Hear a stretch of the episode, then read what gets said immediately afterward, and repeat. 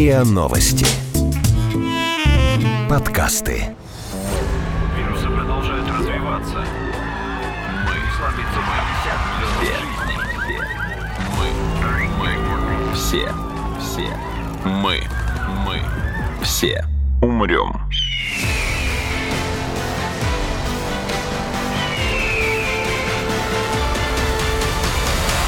Мы все умрем.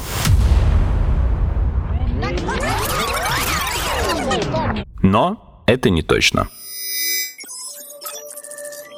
Здравствуйте, это подкаст «Мы все умрем, но это не точно», где мы с научной точки зрения обсуждаем, что готовит Земле и людям обозримое будущее. Меня зовут Игорь Кривицкий, в студии со мной моя соведущая Наталья Шашина. Привет. А в гостях у нас сегодня Илья Кабанов, блогер, научный обозреватель сайта Тайга Инфо. Привет, Илья. Привет, спасибо, что пригласили. Спасибо, что пришел. Мы сегодня собирались говорить про дополненную реальность, ее современные применения и перспективы использования в будущем. Кроме как подкастами, мы с Наташей, ну и с другими коллегами, естественно, занимаемся здесь производством приложений, которые рассказывают что-то в дополненной реальности. А я еще сразу добавлю, что очень часто приходится отвечать на вопросы а, знакомых, а что это вообще такое AR и зачем он нужен? И э, вообще вот тот продукт, который вы делаете, он будет востребован в будущем или нет? Что входит в это понятие? Вот тут я как раз хотел спросить Илью, что сегодня, не знаю, скажем так, академически принято включать в понятие дополненной реальности? Маленькое отступление. Это первая тема подкаста на моей памяти, от которой мы точно не умрем. Сегодня, наконец-то, мы обсуждаем Ну, что-то безо- более-менее безопасное. Если только не умрут от скуки наши слушатели. А такая Моя- опасность всегда есть с любой темой. Дополненная реальность — это для меня такой инструмент расширения сенсорных возможностей нашего мозга. Вот есть химические вещества, которые позволяют расширить сознание, например, кофеин, Мгм. а есть технологические решения, Самый безопасный из них выбрал. которые позволяют улучшить наши органы чувств. Зрение, слух, осязание. И, может быть, когда-нибудь мы увидим массовые примеры внедрения инструментов, улучшающих наше обоняние. Ты пока такие примеры просто, есть, что- но это все-таки такой, что-то пока странное и нишевое. Может быть, мы увидим и такое в будущем. Ты так говоришь, как будто обычные очки с диоптриями тоже являются инструментом дополненной реальности. Ну, то есть из твоих А слов... это, можно- безусловно, конечно, это инструмент дополненной реальности. Конечно. Тогда поясни, что ты имеешь в виду, каким образом. То есть почему все говорят про дополненную реальность сейчас из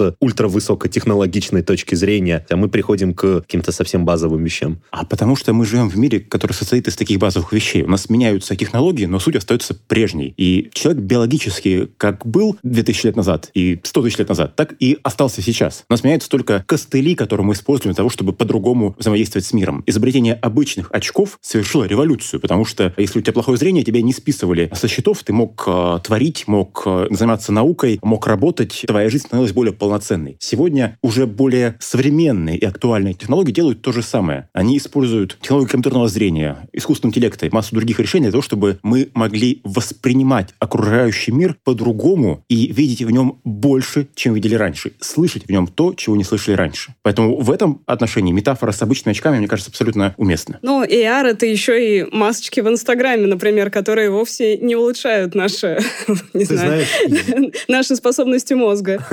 Даже скорее наоборот, на самом деле. Вот-вот. Да, но масочки в Инстаграме и в других сервисах — это способ, который упрощает нам коммуникации. Вместо того, чтобы долго описывать свои чувства, мы надеваем грустную маску, и всем становится все понятно. То есть это гипертрофированный эмодзи такой, по Конечно. сути. Какие еще примеры дополненной реальности ты сегодня вот можешь назвать, именно вот такие технологичные, которые приходят тебе на ум, так, на вскидку? На самом деле сложно сейчас вспомнить какую-то отрасль, где не пытаются использовать дополненную или виртуальную, давайте все-таки использовать это, этот термин через запятую, через слэш, реальности. Такие решения есть в науке, например, в археологии. Есть несколько сервисов, которые позволяют или прямо на месте раскопок смотреть, что там происходит в разных слоях, и подсасывать туда какие-то данные предыдущих исследований, или, сидя дома или у себя в лаборатории, смотреть какие-то артефакты, раскопки и так далее. Есть такие решения в образовании, и, наверное, именно образовательная сфера будет тем местом, где дополненная реальность может стать массовой и где можно будет сформировать комьюнити будущих амбассадоров этой технологии, людей, людей, которые с детства привыкнут использовать дополненную реальность, для которых это будет естественным средством коммуникации. Есть такие приложения для того, чтобы изучать э, биологию, для того, чтобы изучать химию, наверняка массу других предметов. Кроме этого, мы знаем примеры использования дополненной реальности в бизнесе. Тут опять много разных отраслей экономики это используют или пытаются использовать. Например, development, строительство, архитектура, все, что с этим связано. Еще лет 15 назад появилась технология, которая позволяла поместить виртуальную модель здания на строительную площадку и посмотреть, как она будет выглядеть. Угу. Еще до всех наших смартфонов это можно Даже было так, делать. Подожди, да. настолько давно. Да, настолько давно. Это все кажется, что это что-то новое и модное, но разработкам-то очень много лет. И разработчики, эксперты, журналисты еще 10 лет назад прогнозировали бум дополненной реальности и решений в этой области. Я сам об этом много писал, говорил, что еще вот-вот, и мы проснемся в новом дивном мире. Вот, Илья, и почему мы в нем не проснулись? Вот да, Прекрасный такой же вопрос, вопрос потому что... Прекрасный вопрос. Да, да, потому что я до сих пор читаю о том, что вот-вот, вот-вот, и я несколько лет читаю вот это вот-вот. Я думаю, что здесь есть несколько причин. Я не знаю никакого правильного ответа, могу только гадать. Я думаю, что одна из возможных гипотез заключается в том, что дополненная реальность сама по себе не решает никакой насущной проблемы человека. Это интересно, это прикольно, это можно использовать для ряда применений, но в отличие от технологий, которые взлетели, которые стали массовыми, например, смартфоны, фитнес-трекеры и беспроводные наушники, дополненная реальность — это не первая необходимость. Uh-huh. Поэтому мы видим очень медленное внедрение, мы видим пробы и ошибки, мы видим, как разные компании с разных сторон пытаются к этому подойти, и, наверное, пока неудачных примеров чуть ли не больше, чем удачных.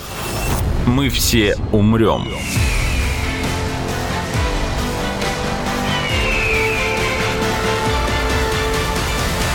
Но это не точно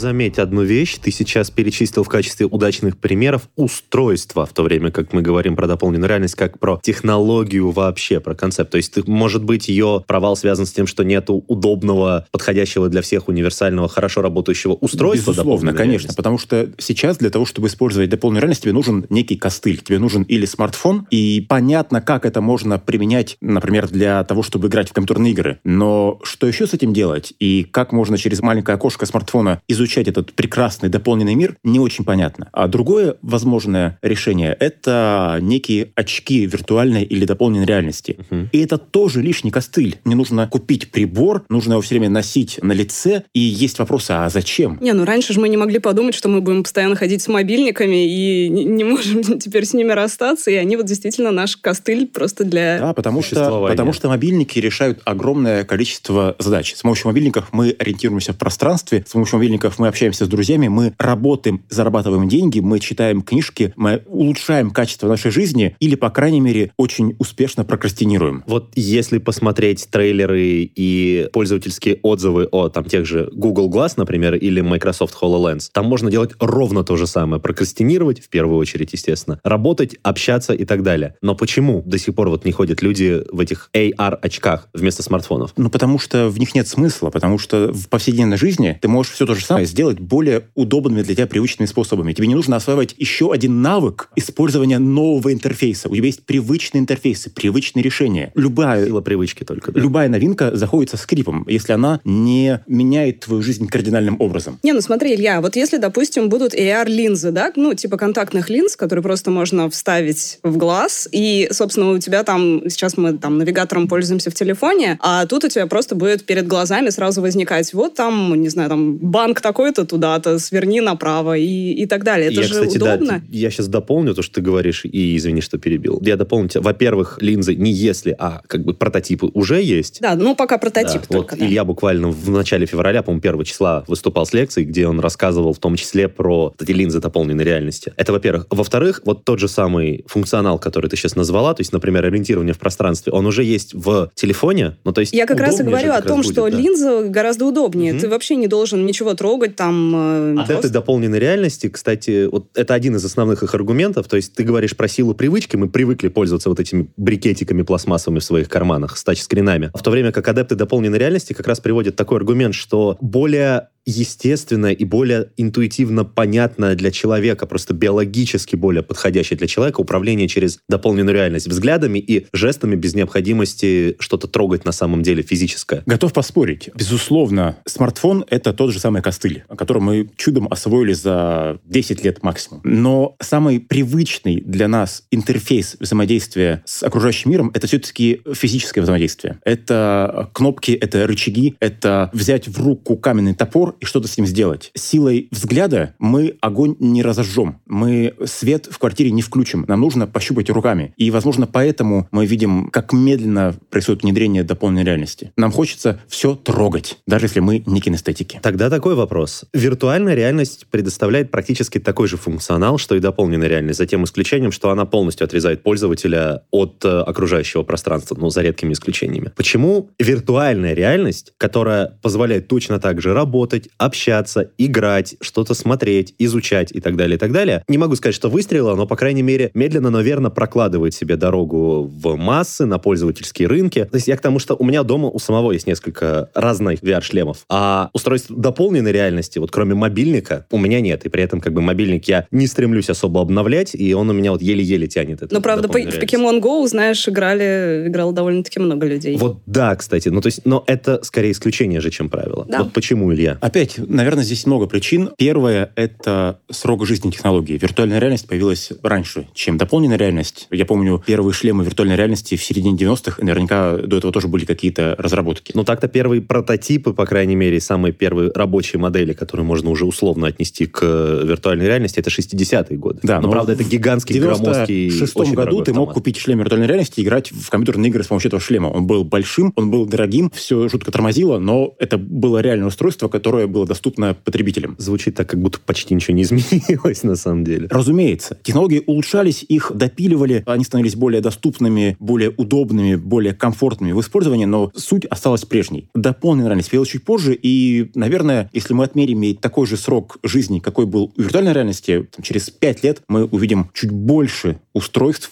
с помощью которых ты можешь взаимодействовать с дополненной реальностью. Устройства именно таких, которые могут понятных, стать комфортных, потребительскими, близких общими. потребителям. Совершенно верно. И еще одна причина, почему сейчас виртуальная реальность более распространена, это, наверное, все-таки игры. На мой взгляд, большинство технологий, которыми мы сегодня пользуемся в повседневной жизни, возникли благодаря двум сферам деятельности. Это оборонка и развлечение. Мгм. GPS – оборонка, виртуальная реальность – развлечение. И игры стали тем локомотивом, который показали людям, что шлем виртуальной реальности – это полезная штука, которую ты можешь использовать каждый день. А уже потом начали использовать его и для работы, и Да. для обучения, и так далее. И появилось огромное количество проектов, которые используют виртуальную реальность для развития эмпатии. Например? Например, ваш проект про аутистов. О, спасибо, это очень мило. Или проект, о котором я узнал буквально на днях. В американских тюрьмах есть программа, которая направлена на подготовку заключенных, осужденных еще по малолетству, которые провели десятилетия в тюрьме и не знают ничего о современном мире. И для них проводят, перед тем, как выпустить на свободу, для них проводят занятия, в рамках которых они надевают шлем виртуальной реальности и в виртуальной реальности осваивают современный мир. Они ходят в магазин, они приходят в ресторан и учатся делать заказ, оставлять на чай. Все остальное то, что для нас естественно, а для них это абсолютно новый мир. И таким образом авторы этой идеи рассчитывают сократить количество рецидивов. То есть они с виртуальной реальностью знакомятся раньше, чем с реальной реальностью. Совершенно верно. Это очень-очень странное, на самом деле, явление, но... Ну, может быть, полезно.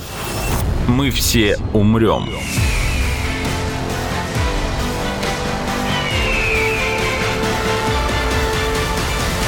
Но это не точно.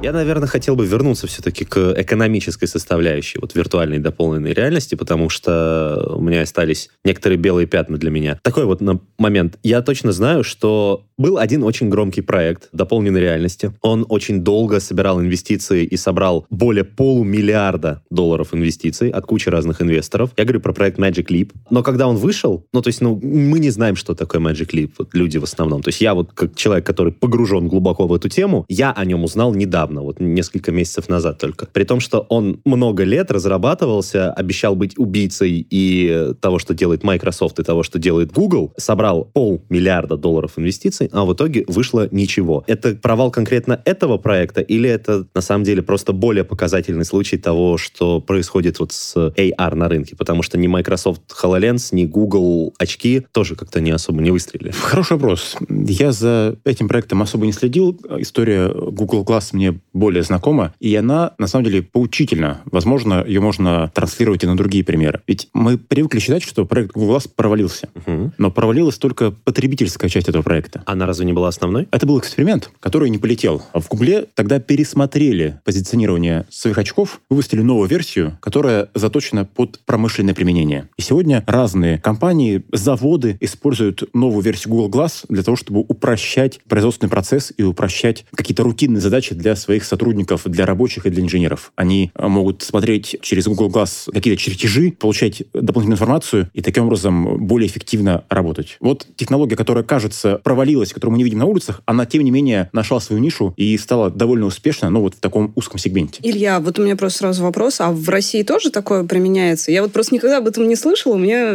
вот именно действительно, что рабочий приходит, там, не знаю, надевает там очки и вот такой вид. Я не думаю, что мы можем сходу назвать много успешных промышленных предприятий в России сегодня. Поэтому о каких Google глаз мы можем говорить? А у Microsoft, я так понимаю, похожая история, ведь они сейчас заканчивают работать над второй версией своих очков дополненной реальности. Да, Они тоже да. стали нишевыми, да, получается? А, не знаю, но я уже видел предварительные отзывы про поводу HoloLens 2, и они какие-то очень восторженные. Кажется, что журналистам они понравились. Не знаю, был ли такой ажиотаж по поводу первой версии, тогда за этим не следил. Но, может быть, Microsoft как-то научились на своих ошибках и что-то изменили. Собственно, получается, что AR — это не слишком такая потребительская история, а больше B2C. Пока, наверное, да. Опять потому, что пока никто не придумал какое-то понятное решение насущной проблемы с помощью AR. Это все-таки игрушка, это способ продемонстрировать возможности, обозначить какие-то направления, которые когда-то могут выстрелить. Возможно, мы накопили уже достаточный объем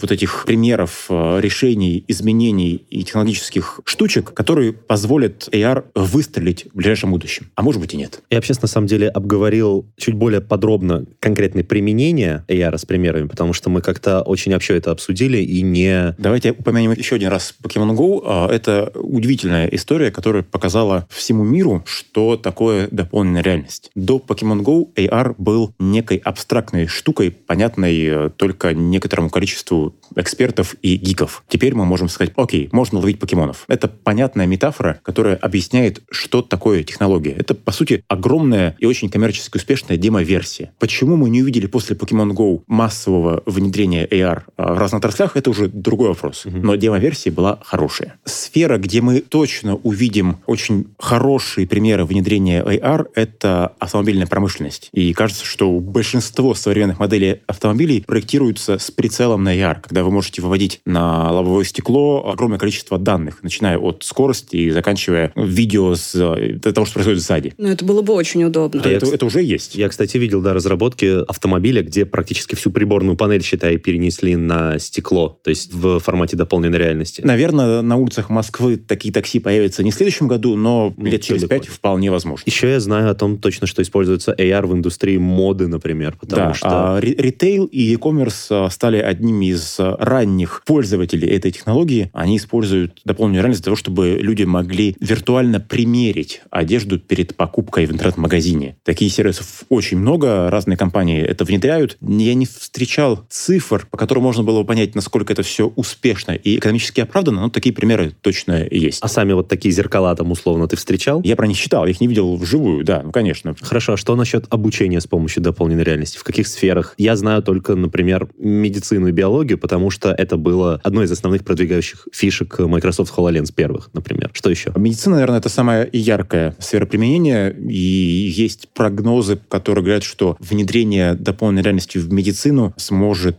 повысить доступность здравоохранения для людей, которые живут очень далеко от каких-то больших медицинских центров. Твой участковый врач в каком-то медвежьем углу где-нибудь в Сибири или на Дальнем Востоке сможет с помощью дополненной реальности точно ставить тебе прогнозы, получать кучу информации консультироваться с с светилами медицины, находящимися в Москве или Петербурге, или областном центре. Разные компании пытаются сейчас это все внедрить. Я не слышал никаких суперуспешных проектов, но, возможно, они просто мне не попадались. Но такие примеры точно должны быть, они точно будут появляться в ближайшем будущем. А так, я думаю, что любому школьному предмету можно точно учить с помощью дополненной реальности. Это будет прикольно, эффективно, и это позволит учителям удерживать внимание современных школьников, которым очень тяжело воспринимать все эти странные бумажные учебники, что-то вообще такое. Доску с мелом. Ну, кто это придумал? Что это за старорежимные какие-то технологии? Это никому не нужно. Дополненная реальность может показать не какие-то странные эксперименты с абонитовой палочкой, которыми я учился в школе, а показать физические, химические явления наглядно, с понятными образами, так что заядлые двоечники смогут освоить школьную программу. История. Совершенно отличная сфера применения. Можно использовать дополненную реальность, чтобы превратить историю из предмета, на котором тебя заставляют заучивать даты и фамилии, в предмет, где ты можешь попробовать себя в роли исторических деятелей или жителей той или иной эпохи. Это, конечно, превратить, здорово звучит. Превратить твой класс в 2020 году в, например, фабрику времен промышленной революции. По моему опыту, класс чаще всего превращается только в поле боя, причем такого до античного даже, полных дикарей, особенно на перемене. Тут по цепочке, мне кажется, то есть внедрение в образование, привыкание молодого поколения, большее распространение дополненной реальности во, во всех остальных сферах жизни. Абсолютно. Главное, чтобы не получилось как с электронными досками, которые в российские школы поставили, но никого не научили ими пользоваться, они в итоге простояли завернутыми в а, пластиковую упаковку, и, кажется, никто их до сих пор не открывал. Технически, если верить некоторым исследователям, это тоже дополненная реальность. Это тоже технология дополненной реальности. Так что то, о чем мы сейчас говорим, как о чем-то, что может скоро появиться и быть, и распространиться, как бы, видимо, уже начинает. Поэтому Ну и самое главное, что... не так мы оторваны от а, этой реальности, как мы говорим. Дополненная реальность, мне кажется, это хороший способ нашим юным слушателям попробовать себя в области разработки. Можно попробовать сделать какое-то приложение, и, может это будет следующий Facebook. Да тогда, кстати, в, технически в любой отрасли, потому что если дополненная реальность позволяет обучаться и примерять на себя роли, то это звучит как отличный способ профориентации, на самом Конечно. деле, в числе прочего. На самом деле, если мы сейчас засядем перечислять все возможные применения дополненной реальности во всех возможных сферах, этот подкаст не закончится никогда, поэтому я, наверное, властью ведущего закруглю его прямо сейчас, тем более, что у меня уже голова начинает пухнуть не только потому, что был очень тяжелый день, но и потому, что очень а это потому, что ты слишком часто сидишь в очках виртуальной реальности. Слишком много времени проводишь в виртуальном мире и слишком мало времени проводишь с нами, простыми смертными в мире реальном. Возвращайся к нам. Все думаешь о своем виртуальном шлеме, ко- которым ты хвастался только что. Большое спасибо, Илья, что пришел сегодня к нам в студию. Спасибо. Это был подкаст «Мы все умрем», но это не точно. Подписывайтесь на наш подкаст на сайте ria.ru, в приложениях подкастс, Web Store и CastBox. Заходите, смотрите в Инстаграм ria нижнее подчеркивание подкастс и присылайте свои вопросы на подкастс собака rian.ru.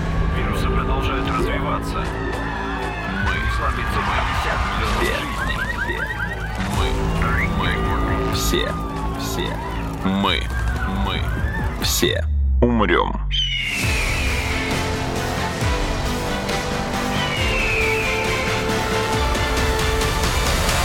Мы все умрем.